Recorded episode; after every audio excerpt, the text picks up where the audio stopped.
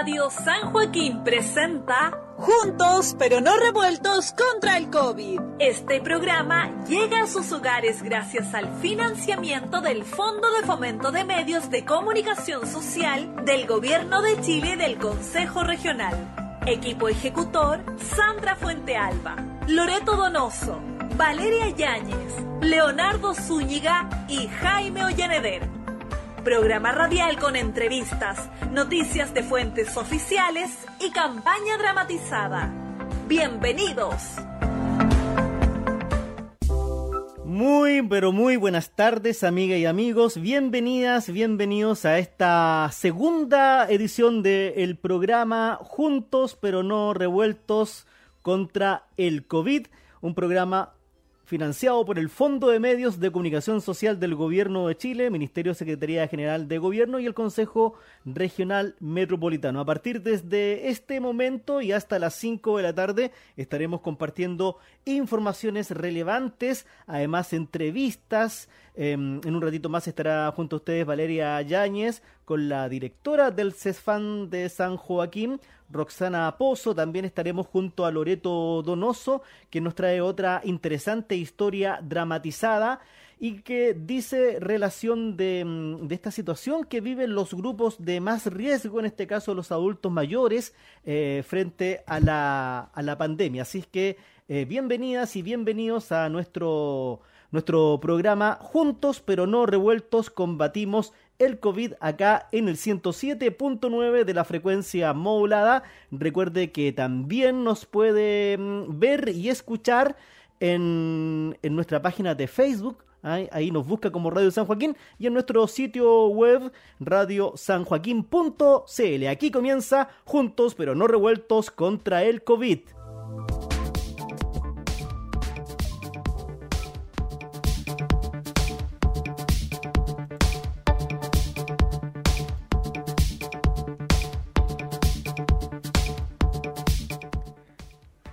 Compartimos informaciones importantes y relevantes. Dos de cada cinco escuelas del mundo carecen de instalaciones básicas para el lavado de manos ante la pandemia, según informa la UNICEF y la OMS.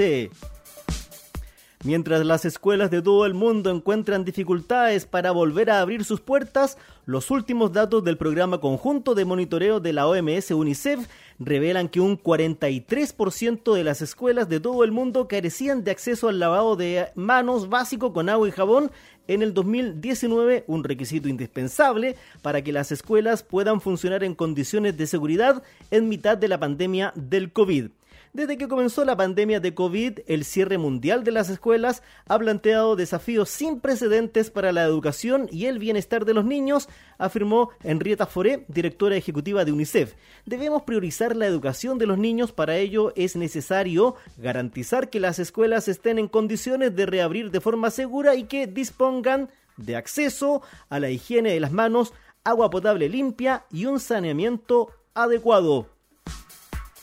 Según el informe, cerca de 818 millones de niños no disponen de instalaciones básicas para lavarse las manos en las escuelas, lo cual aumenta el riesgo de que contraigan la COVID-19 y otras enfermedades contagiosas. Más de una tercera parte de estos niños, 295 millones, proceden del África subsahariana. En los países menos desarrollados, 7 de cada 10 escuelas carecen de instalaciones básicas para el lavado de manos, mientras que la mitad de las escuelas no disponen de servicios básicos de agua y saneamiento.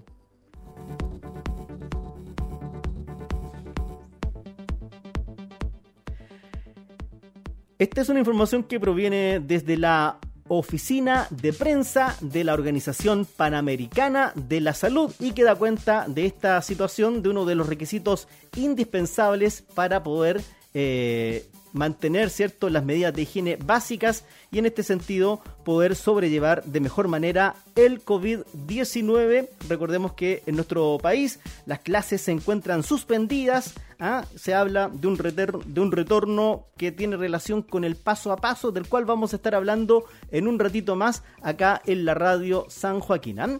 Y también les quiero informar que la Organización Panamericana de la Salud advierte contra el uso de productos de cloro como tratamiento para el COVID-19. seguramente usted ha visto ahí en redes sociales y en diversos lugares donde se habla mucho del hipoclorito de sodio. Bueno, ¿qué dice la información oficial de la OPS? La Organización Panamericana de la Salud ha emitido una advertencia contra el uso de productos de cloro como tratamiento para el COVID. La OPS no recomienda utilizar productos a base de dióxido de cloro o clorito de sodio por vía oral o parenteral, intravenosa, intraarterial, intramuscular o subcutánea en pacientes con sospecha o diagnóstico de COVID-19 ni en ningún otro caso porque no hay evidencia sobre su eficacia y la ingesta o inhalación de estos productos podría ocasionar graves efectos adversos, afirma la OPS. Esta organización recomienda que la población evite consumir productos que contengan dióxido de cloro o sustancias relacionadas y que toda la comercialización de dichos productos con fines terapéuticos se informe a las autoridades. Desde el comienzo de la pandemia por COVID-19 este año se han promovido en el mercado numerosos productos que contienen dióxido de cloro o derivados solos o en combinación que indican falsamente tener propiedades curativas para la COVID e incluso otras dolencias asociadas, señala la OPS en el, en el comunicado. El dióxido de cloro, un gas utilizado como blanqueador en plantas de tratamiento de agua y fábricas de papel, y el hipoclorito de sodio, un desinfectante comercializado como lejía o lavandina doméstica, podrían ser tóxicos si se ingieren y pueden causar una variedad de efectos adversos los ministerios de salud y autoridades reguladoras de al menos nueve países de las Américas, incluyendo la FDA, junto con redes de centros de control de intoxicaciones y la red argentina de centros de información de medicamentos, han emitido alertas sobre los peligros para la salud del consumo de dióxido de cloro o clorito de sodio y han advertido sobre la comercialización de productos milagrosos no probados para prevenir o tratar la COVID-19. La OPS recomienda que las autoridades de salud faciliten las notificaciones de eventos adversos relacionados con estas sustancias y emitan las alertas y acciones reglamentarias necesarias, incluidas posibles sanciones para evitar la recurrencia de eventos similares. Amigas y amigos, estamos acá recorriendo informaciones emanadas de fuentes oficiales sobre la pandemia. Em, también les quiero invitar a mm, conectarse con nosotros ya que en los próximos minutos estaremos ya junto a Valeria Yáñez para una interesante entrevista con Roxana Pozo, directora del Cefán San Joaquín. Y como estamos en, en, este mes del niño, el mes de agosto, bueno, les invito a escuchar a los músicos de nuestra comuna. En esta oportunidad, los ermitaños con chequera nos traen Cabro Chico.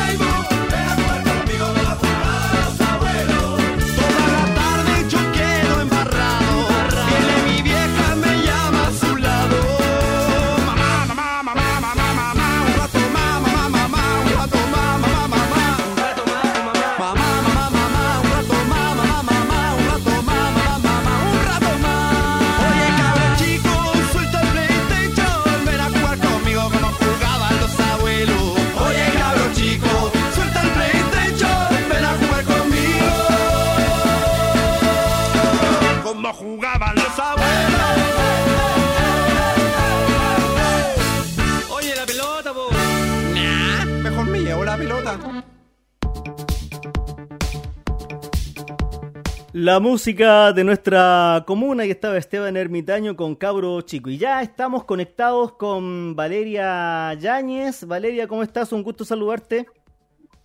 Hola Jaime, eh, buenas tardes, un gusto a ti también, un gusto estar nuevamente en este programa, en esta iniciativa, eh, juntos pero no revueltos contra el COVID. Eh, nuestra parte, nuestra sección como cada día lunes y día jueves. bueno, partimos el lunes pasado, pero ya se va a volver una tradición. Estamos entrevistando a algunos trabajadores de la salud, eh, algunas autoridades también de nuestra comuna. Y hoy día tengo el honor de tener una, una videollamada junto a Roxana Pozo, quien es la directora del CEFAM San Joaquín, que está aquí con nosotros. Eh, desde el mismo CEFAM nos dio un ratito para poder hacer esta, esta entrevista. Así que bueno, saluda a Roxana. ¿Cómo estás, Roxana? Hola Valeria, hola Jaime. Bien, estamos bien acá. Eh, hablando desde la oficina, o sea, desde el CESPAM. Qué bueno, me imagino que, ha sido un momento complejo, sobre todo para, para ustedes. La semana pasada hablábamos con un médico de atención primaria y hoy día también ver el rol que ha cumplido nuestra comuna en cómo enfrentar esta pandemia eh, y cómo también no hemos tenido que adaptar a todo esto. Roxana, antes de partir, quizás presentarte, contar un poquito a la comunidad que, hace cuánto trabajas acá y cómo ha sido este proceso que a todos yo creo que nos ha, impactado mucho. Bueno, contarte que mm, yo trabajo en la comuna eh, desde diciembre del 2017. Ya este año se cumplen en diciembre ya tres años. Eh, recordar que los cargos de director son por concurso público, por lo tanto se cumple un periodo de tres años eh, y la verdad es que nos tocó ahora bastante difícil eh, para todos, para el equipo, para las direcciones y sobre todo para nuestros compañeros de trabajo, para los funcionarios, de enfrentar una pandemia sin precedentes acá eh, y tener que reinventar, reestructurar nuestras atenciones. yo creo que eso ha sido como parte de lo que nos ha tocado más duro, de, de volver incluso a modalidades de atención que nosotros ya la habíamos eh, dejado como en el pasado, eh, porque habíamos cambiado el sistema de atención a un modelo de salud familiar por sector y ahora tuvimos que volver incluso con muchas atenciones eh, que muchos de los vecinos quizás antiguamente se pueden recordar cuando se atendía por un sector, el sector infantil, el sector de dental, el sector adulto, y ahora hemos tenido que retomar un poquitito esa modalidad acondicionando el espacio físico. Entonces yo creo que todo eso nos ha puesto a prueba a todos. No, definitivamente. Bueno, veíamos también que los centros de salud organizaron un área para respiratorios, para no respiratorios, distintas entradas también. Eh, y como bien dices tú, para quienes ha sido más difícil un poco esto es para ustedes, los funcionarios ahí que han estado constantemente. Eh, y también hay varios trabajadores de la salud que, han tenido que hacer teletrabajo. ¿Cómo, ¿Cómo un poco ha sido eso? O sea, yo creo que tener súper presente que las indicaciones eh, que hemos recibido y las indicaciones que da o lineamientos de protección a los grupos de mayor riesgo también nos ha afectado a nosotros como funcionarios. O sea, dentro de un equipo de trabajo que trabajan más de 100 personas, tenemos eh, compañeros de trabajo que son crónicos, eh, hay compañeras de trabajo, tenemos tres compañeras nuestras que están embarazadas, entonces eh, también teníamos que tomar medidas nosotros para poder proteger la salud de nuestros eh, propios compañeros. Y eso también, eh, en un primera, desde el primer momento, la verdad es que nosotros, y, por indicación también en lineamientos municipales, ellos están haciendo un trabajo desde sus domicilios, desde sus casas, para poder permitir esta protección de su propia salud. Entonces, eso también nos llevó a hacer un cambio bastante importante en la modalidad de trabajo. Entonces, nosotros, eh, con todos estos factores de riesgo, alcanzamos y tenemos aproximadamente 20 funcionarios con un sistema de teletrabajo. Y dentro de esos 20 funcionarios, eh, nosotros están casi de todos los estamentos.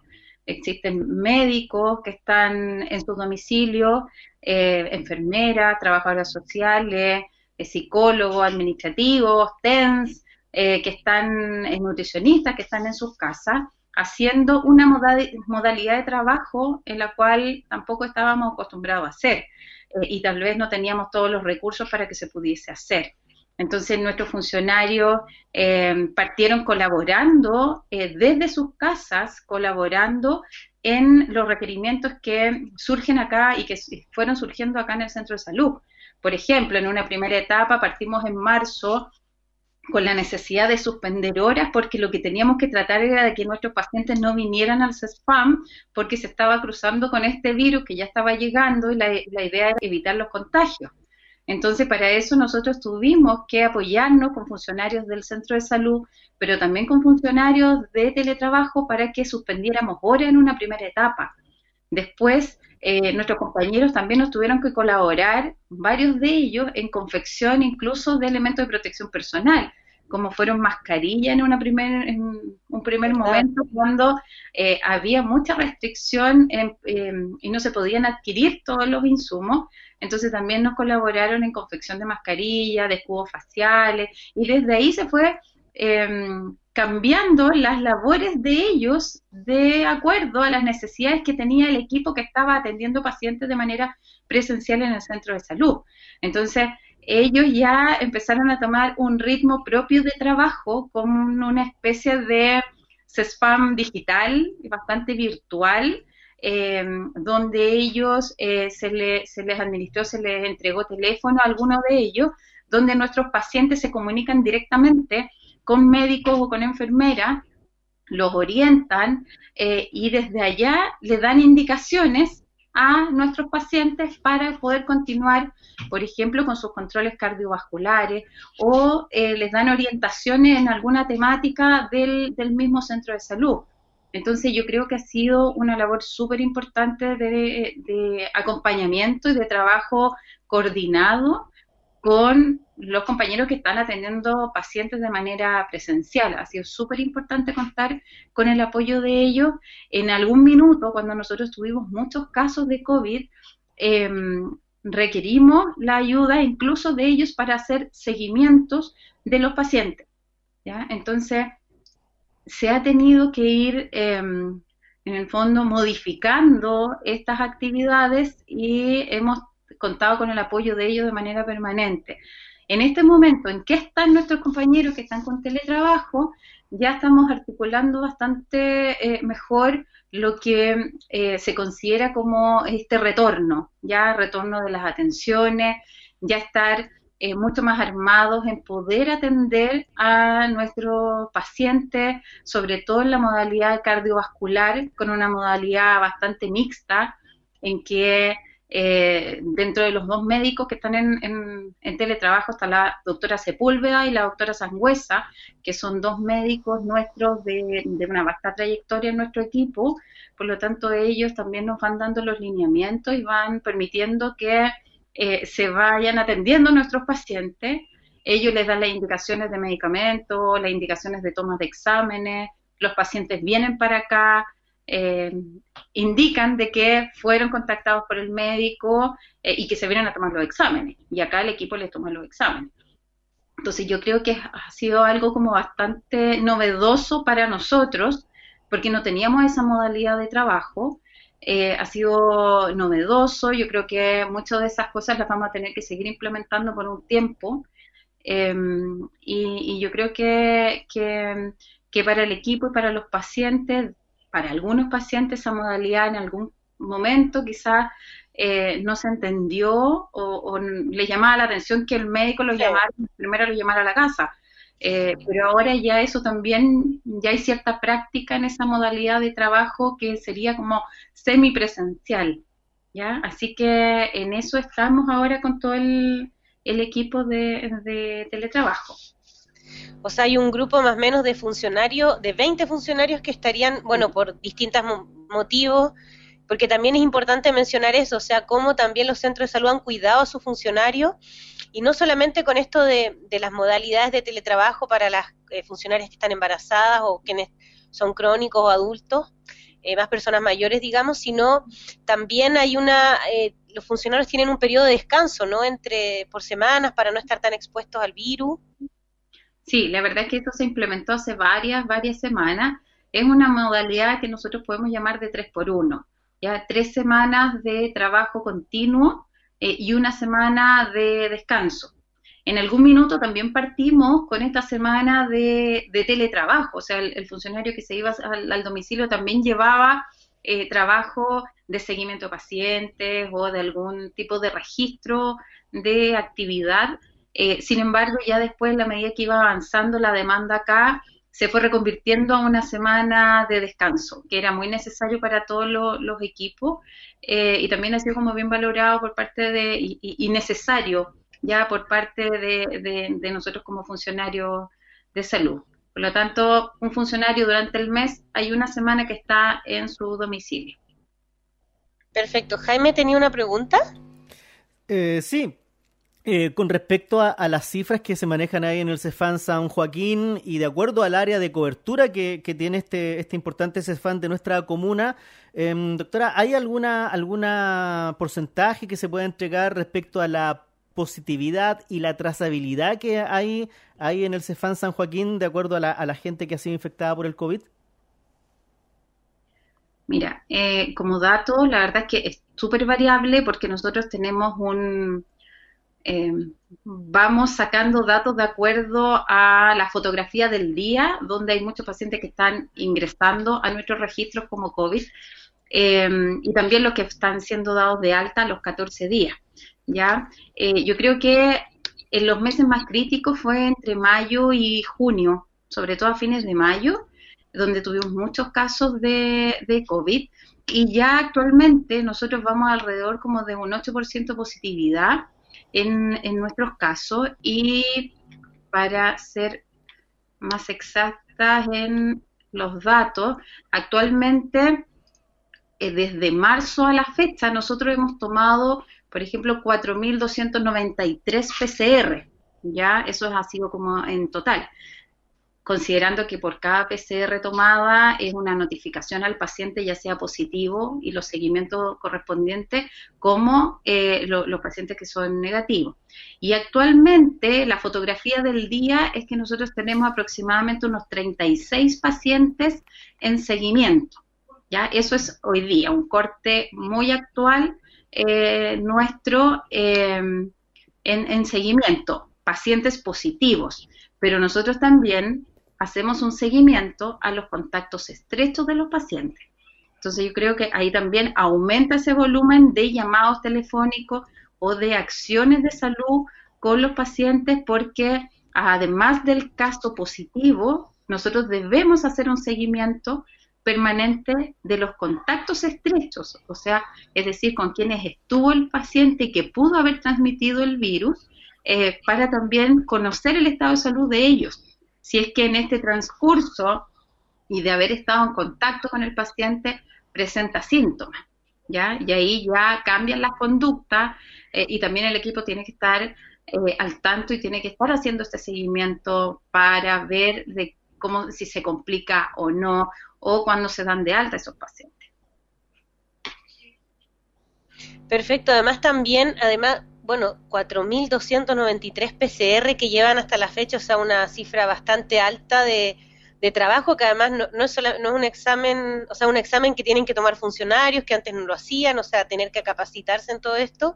Y también sabemos que están haciendo exámenes ahora, eh, porque un momento, hablábamos la semana pasada y que hubo una dificultad de exámenes, pero que luego hoy día también se están haciendo exámenes en los territorios, en las juntas de vecinos? ¿Cómo, cómo ha sido también la respuesta de la comunidad respecto a eso, a este, a este examen que ya es casi un examen preventivo para poder trazar a tiempo?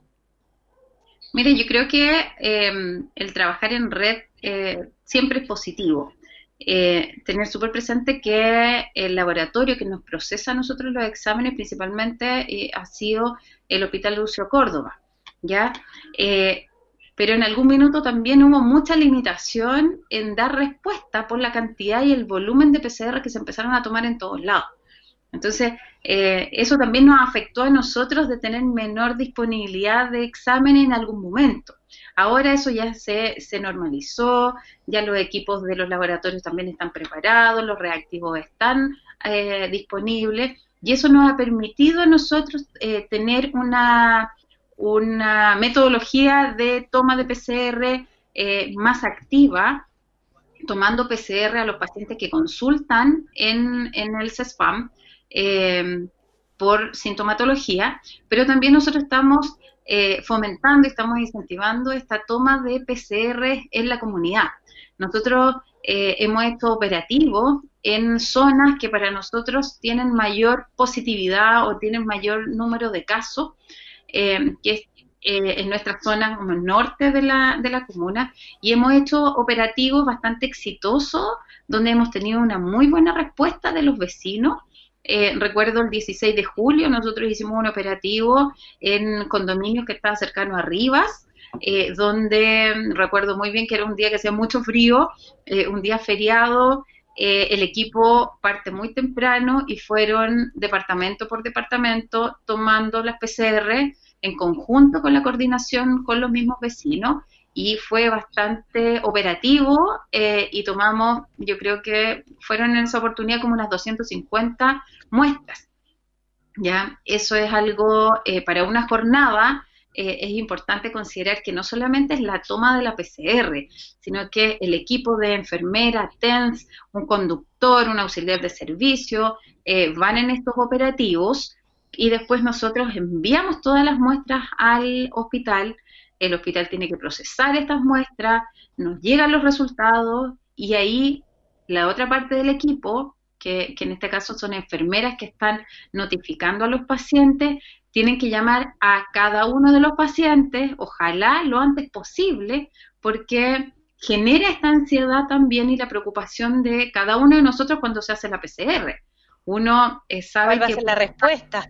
Asintomático y, y puedo estar súper bien, pero eh, hemos encontrado pacientes que asintomáticos tienen el virus. Entonces, por eso que nos tenemos que apurar bastante en dar eh, una, notificación lo más oportuna posible eh, y eso lo estamos haciendo ahora de manera mucho más rápida. En algún minuto nos retrasamos y hay que ser también súper sinceros en eso. Nos retrasamos por la cantidad de pacientes que teníamos pero ahora estamos cumpliendo eh, a las 24 horas que nosotros recibimos los resultados desde el laboratorio, eh, hay una enfermera que está notificando a nuestros pacientes. Y lo mismo que estamos haciendo con los positivos, ahora lo estamos haciendo con los pacientes negativos. ¿ya? Entonces, eh, dentro del operativo, nosotros vamos a la comunidad, si hay vecinos y hay dirigentes que requieran Em, y que quieran participar en estos operativos que nosotros hemos hecho incluso eh, en el hogar de adultos mayor que tenemos nosotros asociado a nuestro centro, que vamos periódicamente a tomar las PCR, en los manipuladores, las personas que están colaborando en las ollas comunes.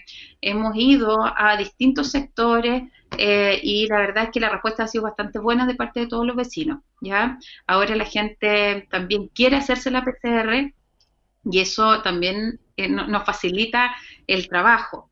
Em, nosotros eh, tenemos un calendario que vamos calendarizando todas las semanas y todos los operativos que, que, se, van, se van organizando en conjunto con la encargada de promoción de nuestro centro em, y vamos eh, calendarizando todas estas actividades. Por lo tanto, si hay vecinos que deseen este examen, nosotros también lo estamos haciendo como una búsqueda activa en el mismo CESFAM.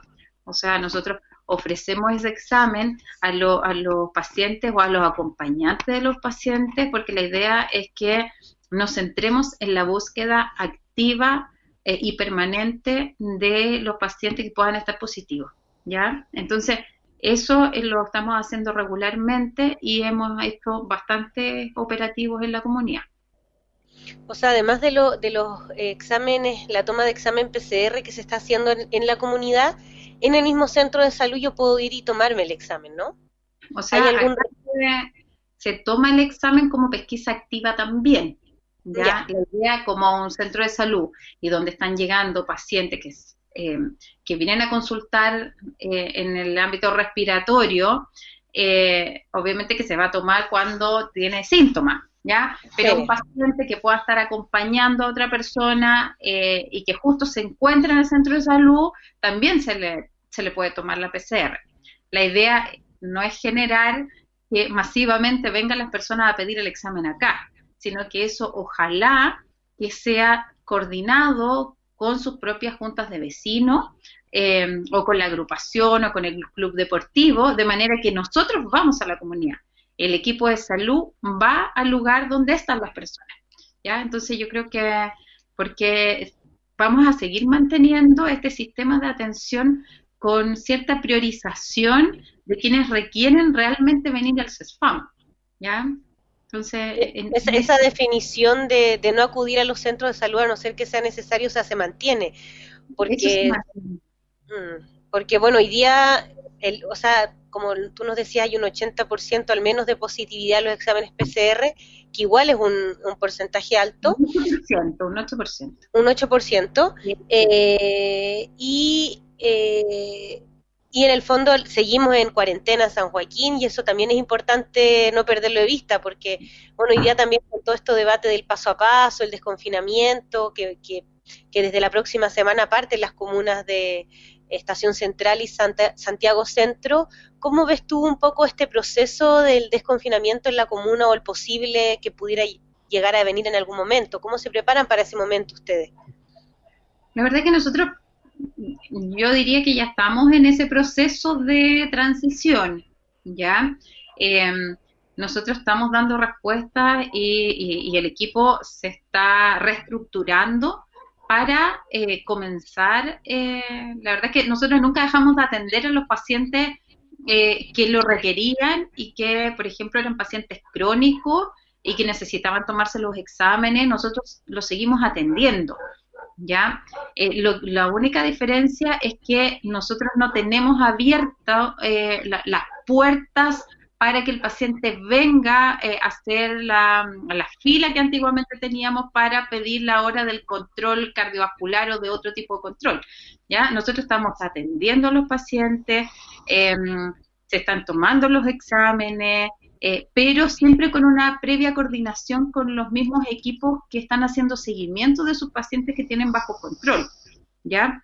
Entonces, eso es lo que nosotros queremos perfeccionar ahora con un flujo incluso mucho más claro, ¿ya? De cómo estamos articulando el mismo equipo de estas 20 personas que están en sus casas haciendo teletrabajo, de manera que sea mucho más expedita la atención con esta, esta mirada mixta de atención de teletrabajo con una atención presencial.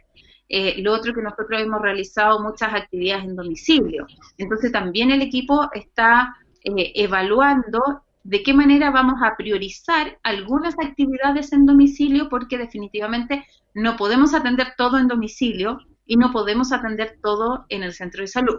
Entonces tenemos que buscar un equilibrio para que sea lo mejor para todos, ¿ya? Y que las atenciones sigan siendo seguras y que nuestros pacientes no sientan de que se van a exponer a un contagio acá en el centro de salud. Entonces, el equipo en estos momentos, que todavía no hay una indicación de que se levante la cuarentena en San Joaquín, nosotros estamos en esa fase de organización. Ya sin embargo, estamos atendiendo y que los vecinos sepan que, el, que tenemos el acceso a todos los dispositivos de salud, estamos atendiendo en los ECOF, estamos atendiendo en este caso en el CESFAM. Lo, lo único y el único cambio es que nosotros mantenemos un filtro en la puerta con funcionarios que están haciendo esa selección y están tratando de dar respuesta a los pacientes eh, y dar respuesta a los requerimientos ya que los distintos pacientes puedan tener. Por ejemplo, nosotros eh, hasta ahora se está entregando los medicamentos de todos los pacientes mayores de 60 años en domicilio y el alimento, el PACAM, también se está entregando en domicilio. Entonces, eso por un momento, por un tiempo, nosotros lo vamos a mantener, ya hasta que las condiciones eh, sean mucho más seguras para todos nosotros. O sea, además de, recibir el, los medicamentos domiciliarios, si es que yo voy al CEFAM, hay un, está el turno de puerta que se le llama un poco en salud, de quienes me, atienden y me van a dar una respuesta inmediata o, o al tiro, eh, llama a este número, vaya por la otra puerta, eh, si, necesita un medicamento, que lo necesita, y además ahí toman la temperatura, o sea, hacen todo un, un primer proceso antes de ingresar al centro de salud mismo. Sí, entender que ese proceso eh, en este momento es súper importante para proteger también a los pacientes que se puedan encontrar adentro de, por ejemplo, que vengan a buscar medicamentos en los menores de 60 años que ocupan las instalaciones y que están en la sala de espera. Entonces, por eso es tan importante de que eh, cuando se hace este filtro de puerta, ingresen, pero ya con esa selección de si tuvo o no tuvo contacto con una persona con COVID, si tiene sintomatología respiratoria o no, porque la idea también es proteger a nuestros propios pacientes que están en las salas de espera. Totalmente. Y una última consulta, Roxana, que me, mandaban por aquí. Bueno, decíamos que el, para los enfermos crónicos, eh, si se reanudaron los controles presenciales, porque me decías de que eh, las doctoras, eh, en este caso la doctora Sepúlveda, por ejemplo, de cardiovascular, está llamando a los, a los pacientes crónicos o se reanudaron las atenciones presenciales en ese punto. Es que nosotros, como, a ver, hace un par de semanas ya, ya definimos, por ejemplo, la atención en los SECOF. Ya nosotros tenemos tres SECOF, está SECOF Yalta, Sierra Bella y Reverendo Peró. Reverendo Peró y el SECOF Yalta eh, cuentan con un médico que está atendiendo a los pacientes de morbilidad y también está haciendo controles cardiovasculares en esos territorios. ¿Ya? Perfecto. En el centro de salud nosotros también estamos haciendo eh, controles cardiovasculares previo filtro que hacen nuestros médicos que están en teletrabajo. Es decir, ellos hacen seguimiento y le dan la indicación de los exámenes y para que eh, se pueda completar este control, el paciente eh, lo, cita que, a que venga el control acá, ¿ya?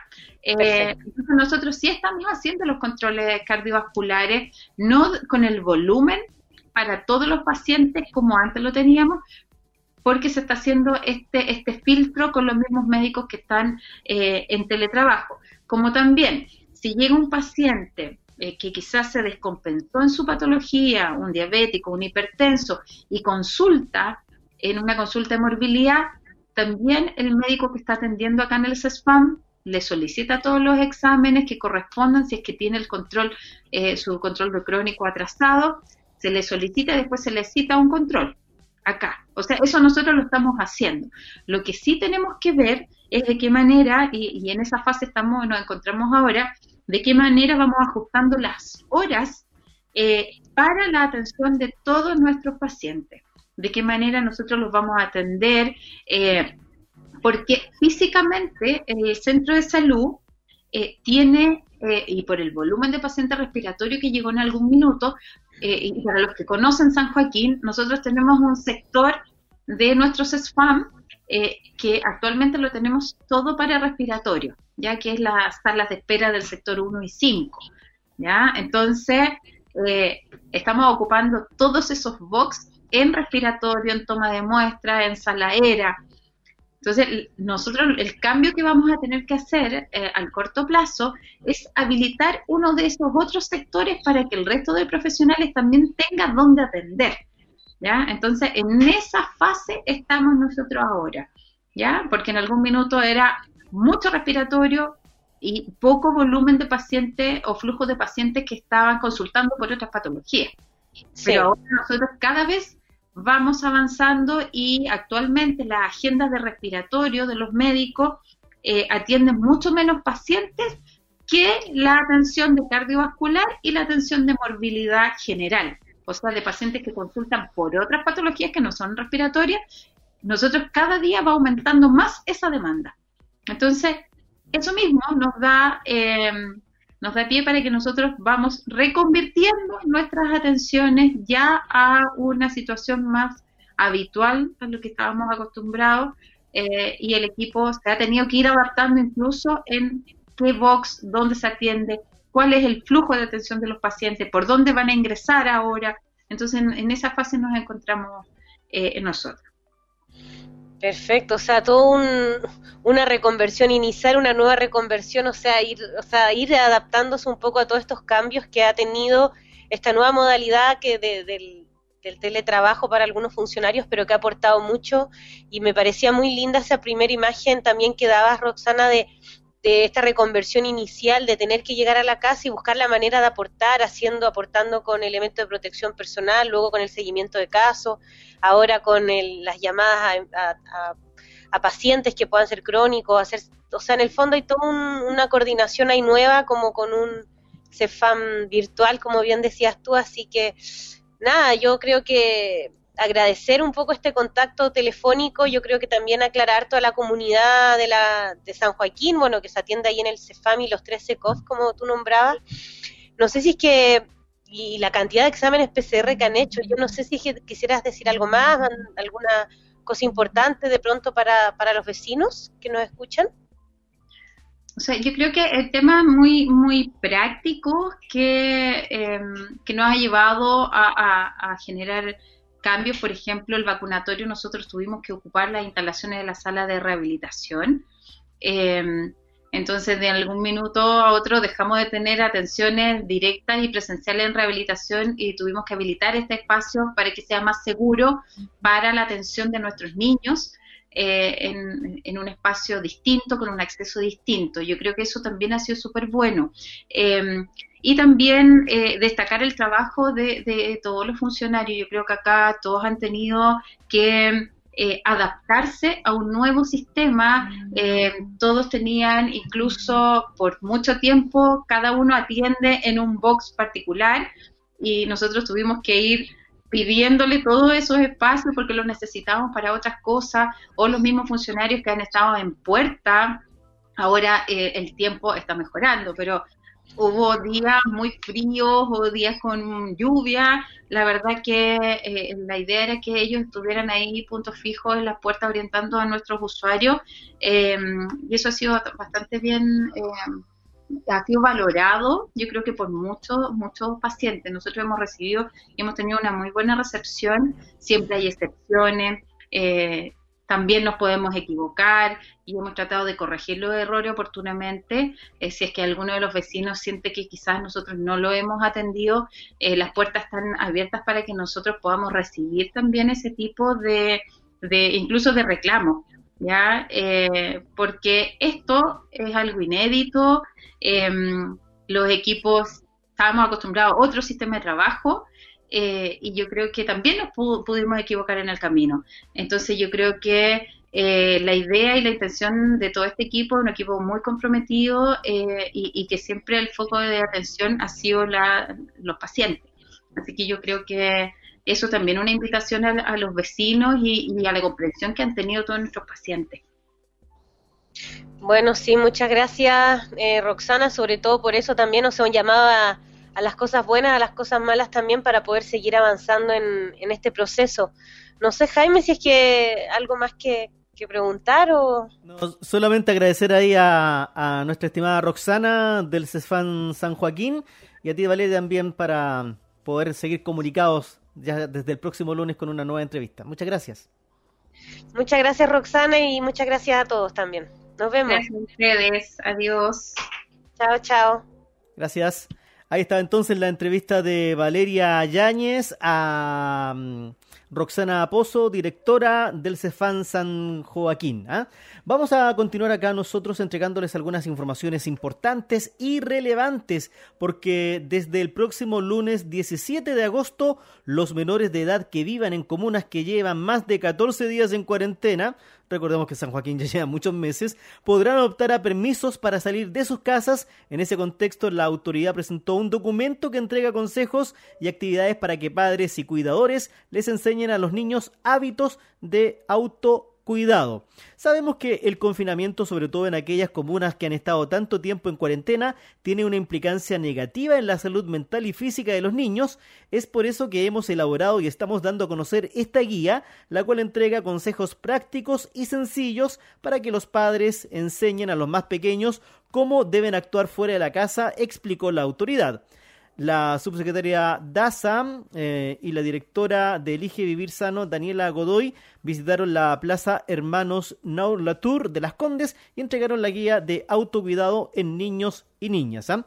Entre las recomendaciones, el texto indica que no se debe usar mobiliario público como juegos, bancas, bebederos o baños y que los menores no deben compartir juguetes ni alimentos con otros niños. Es por eso que Daniela Godoy entregó algunas recomendaciones y sugirió que los menores salgan a caminar, correr o que anden en bicicleta. También pueden hacer otras cosas como andar en patines, scooter o en otro tipo de implementos deportivos, se recomienda utilizar sus propias pelotas y realizar juegos más individuales y que no compartan con otros niños y niñas, agregó la directora de Elige Vivir Sano, según informa el Ministerio de Salud a través de su página web.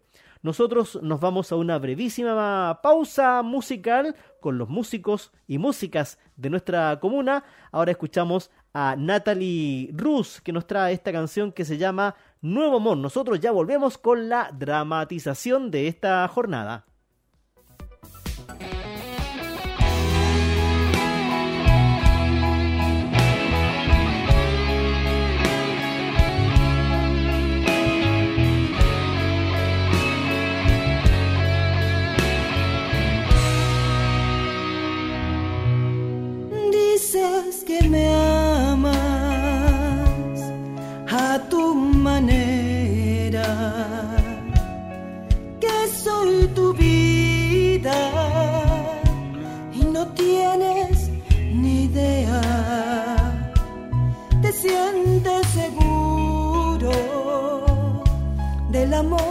Que te entrego.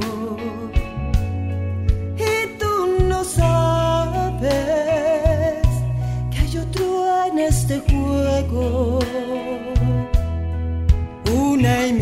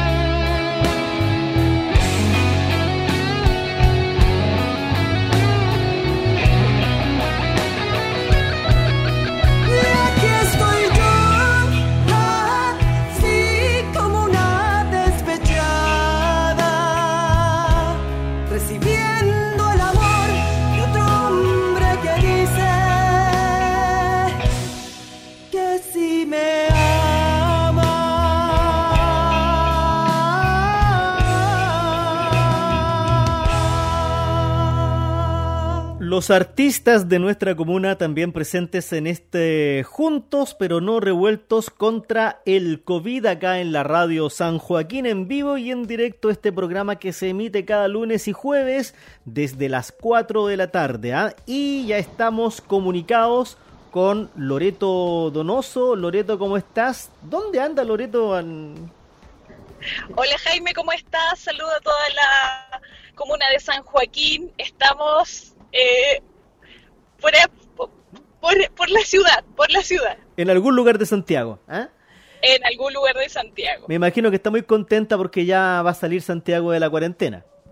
Sí, estamos muy contentos todos los vecinos eh, de esa gran noticia, que espero que perdure y todos nos portemos bien y responsablemente. Mm. Bien, Loreto, oye, vamos a lo que nos convoca, que es la dramatización de hoy día ante situaciones de la vida cotidiana y cómo esta enfermedad impacta en la salud mental de, nuestros vecinos y vecinas. Cuéntanos qué es lo que vamos a escuchar hoy día, estimada Loreto Donoso. Claro que sí. Jaime, hoy día lo que vamos a escuchar es esta cápsula sobre una breve historia sobre una adulto mayor, en donde se ve en esta, en esta cuarentena, en confinamiento, totalmente sola, ahí privada de, de estar con sus amistades, eh, de sus familiares, entonces ahí solicita ayuda a su hija.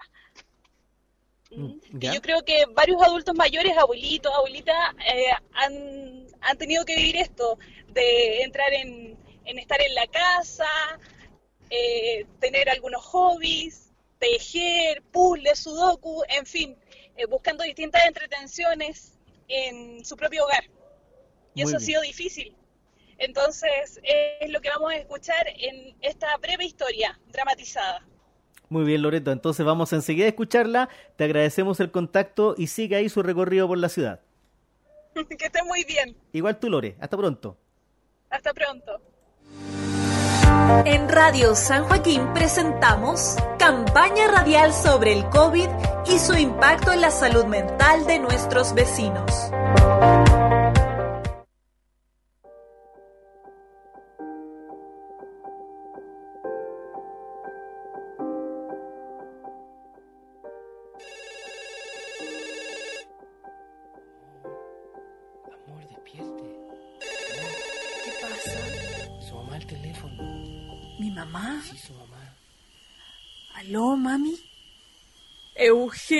Disculpa la hora que te estoy llamando. Oye, pero es que sabes qué. No, mami, tranquila, no se preocupe por la hora. Cuénteme, ¿le pasó algo malo? ¿Está bien? Ay, es lo. Ay, lo que pasa es que. Ay, por la mía, chica, desperté a tu hijo, al Gaspi. Mira, mejor te llamo mañana, ¿ya? No, no, no, no, mamá. A ver, un poquito. Amor, ¿por qué no va a ver al Gaspi? Mami, ¿está bien usted? Ay, Eugenia, es que no puedo dormir. Tengo puras pesadillas. Mami, es que usted no tiene que ver tanta televisión. No vea tanta tele, porfa. Es que, ¿qué más voy a hacer? Pues si la... ¿Sabes tú que las vecinas me hablan como a tres metros de distancia, como si yo tuviera lepra? Mamita, no es eso, es por la pandemia. Sí, el coronavirus, hay que mantener distancia. Pero es por un tiempo nomás, mamá, tiene que tener paciencia. Ay, no sé, ya estoy aburrida ya. ¿Sabes lo que me dijo el otro día el joven que me trajo la verdura? Me dijo, usted abuelita quédese ahí nomás, porque usted es grupo de riesgo. ¿Sabes que ni siquiera pude elegir mi verdura? Pero mami, mire, si todos estamos cuidándola, nada más porque la amamos mucho y queremos abuelita para rato, ¿me entiendes? Ay, Eugenia, me aburro tanto aquí encerrada. Ya si tuviese a mi amiga, no sé, el otro día, ¿sabes que llamé a la Estela? ¿La del club? Sí, pues. Y le dije, hola Estela, ¿cómo estás? Oye, vente para mi casa para que copuchemos un ratito. ¿Y sabes lo que me dijo?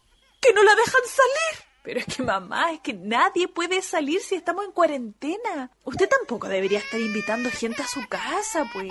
Mire, ya habrá tiempo para acopuchar, pero por favor, entienda que es por su bien, porque la queremos, porque la amamos. Ay, pucha, sí lo sé, pero Mira, si estuviese tu papá vivo, me sentiría más acompañada, pero estoy sola. Antes ustedes venían, yo me iba a mis juntas con las chiquillas, no íbamos para la playa con el club y todas esas cosas, pero ahora, ahora estoy todo el día encerrada aquí, po. Oiga, mamita, ¿y si yo le mando algunas cositas para que se entretenga? Le mando lana. Sí, sí. Mira, le puedo hacer un chalequito al Gaspi, una sopa de letra y unos puzzles y hasta un sudoku, mándame, ¿ah? Ya, mami, yo le voy a mandar todas esas cosas, pero mire, escúcheme. Quédese tranquila, mire que cuando esto pase, vamos a hacer unas empanadas y vamos a estar con mis hermanos abrazándola, regaloneándola como usted se merece, ¿ya? Ay, hija, ojalá así sea. Hasta eso. Oye, la hora que me estáis llamando tan tarde. Mamá, usted me llamó. Ay, hija, muchas gracias. Oiga, la extraño tanto. Un besito para el Gap. Gracias por haberme escuchado. Ay, mamá, de nada. No tiene nada que agradecer. Mire, cualquier cosa que necesite, cuente conmigo, ¿ya? Gracias, hija. Ahora voy a dormir tranquilita. ya, mamá, vaya a dormir. No hay hora para conectarse con tus seres queridos. Nuestros abuelos y abuelas deben estar apoyados, estimulados y regaloneados siempre.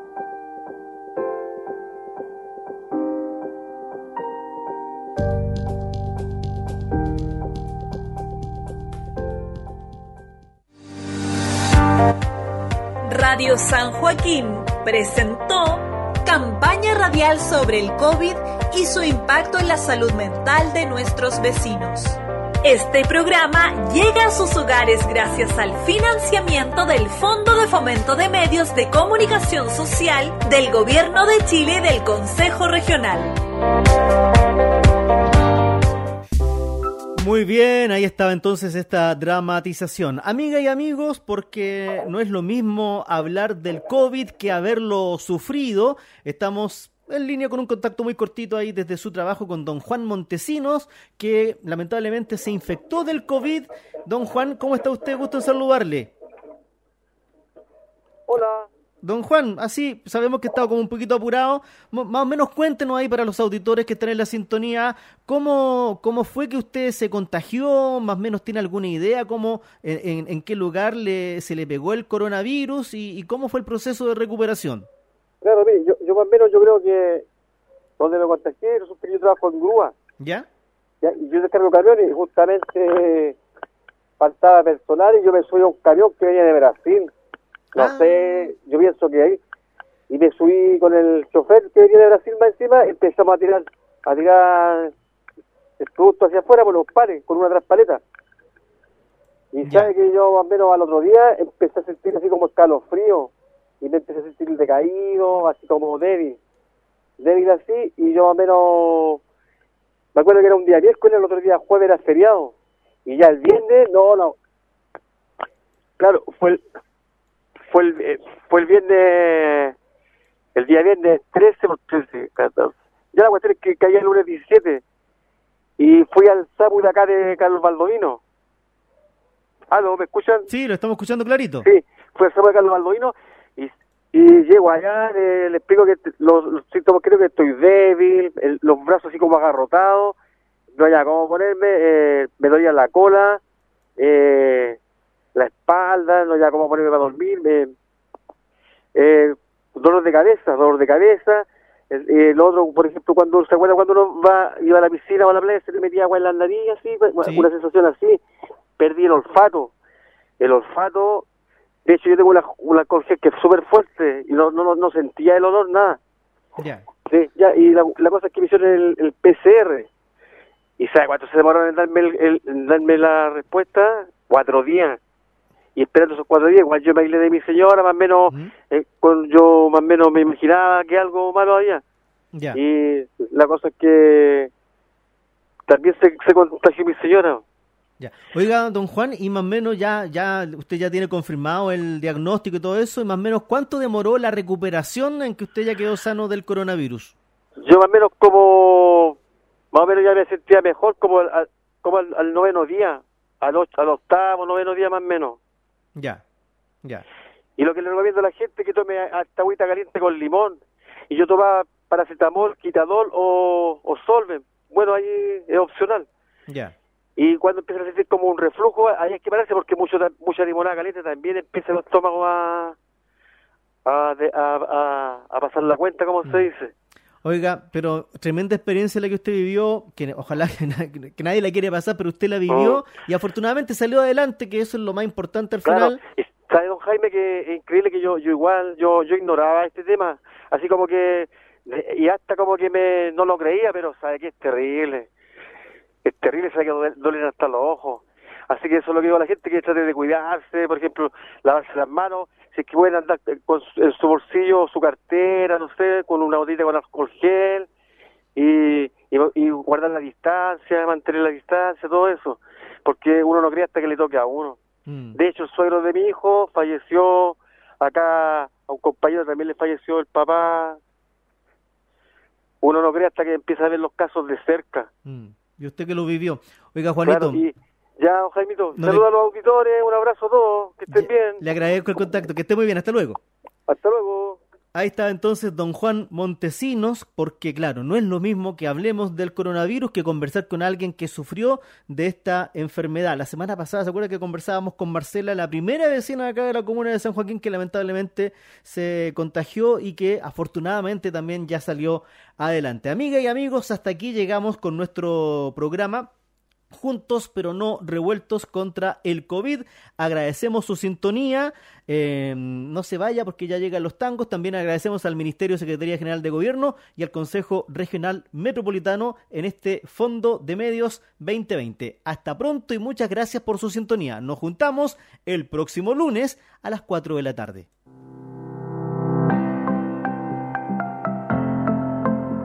Radio San Joaquín presentó Juntos pero no revueltos contra el COVID. Este programa llega a sus hogares gracias al financiamiento del Fondo de Fomento de Medios de Comunicación Social del Gobierno de Chile y del Consejo Regional. Equipo ejecutor, Sandra Fuente Alba, Loreto Donoso, Valeria Yáñez, Leonardo Zúñiga y Jaime Ollaneder. Programa radial con entrevistas, noticias de fuentes oficiales y campaña dramatizada. Gracias por su sintonía.